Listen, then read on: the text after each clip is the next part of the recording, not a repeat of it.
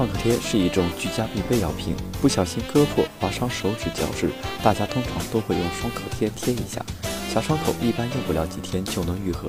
然而，温州市民倪先生在一家小超市买了云南白药创可贴之后，伤口不仅迟迟未愈合，反而还出现了流脓发炎的现象。原来他不幸中招，买到了假冒伪劣创可贴。随后，林先生向当地市场监管局反映了此事，一个年产两三千万的假创可贴灰色生产链由此浮出水面。经过温州警方深入调查。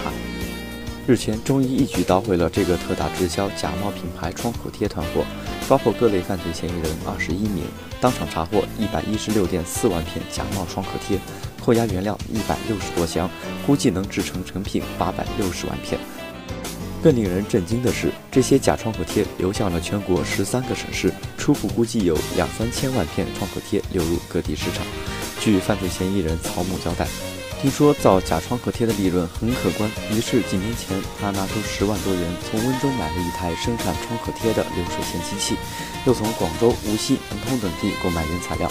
合伙人李某则从老家找来几个亲戚，在桐庐新河乡一个工业区内租了个小车间，开始日夜不停生产起来。二零一五年九月开始，他们以义乌市区仓库为周转站，将假冒的创口贴假药销售至新疆、浙江、湖北等全国十三个省、自治区、直辖市。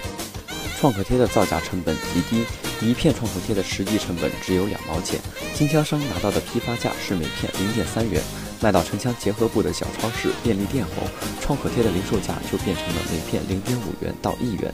据悉，只要差不多投入一百万元，就可以赚两三百万元。据警方调查，初步估计曹某、李某生产的假创可贴市场价值超过两千万。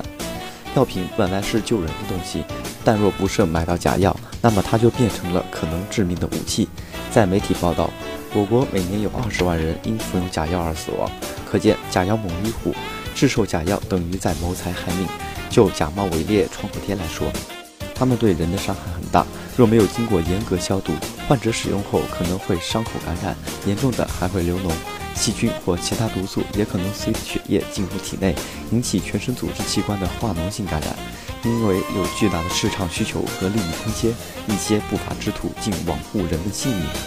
疯狂制假售假。更可怕的是，这起假创可贴案也许仅仅是制售假药乱象的冰山一角。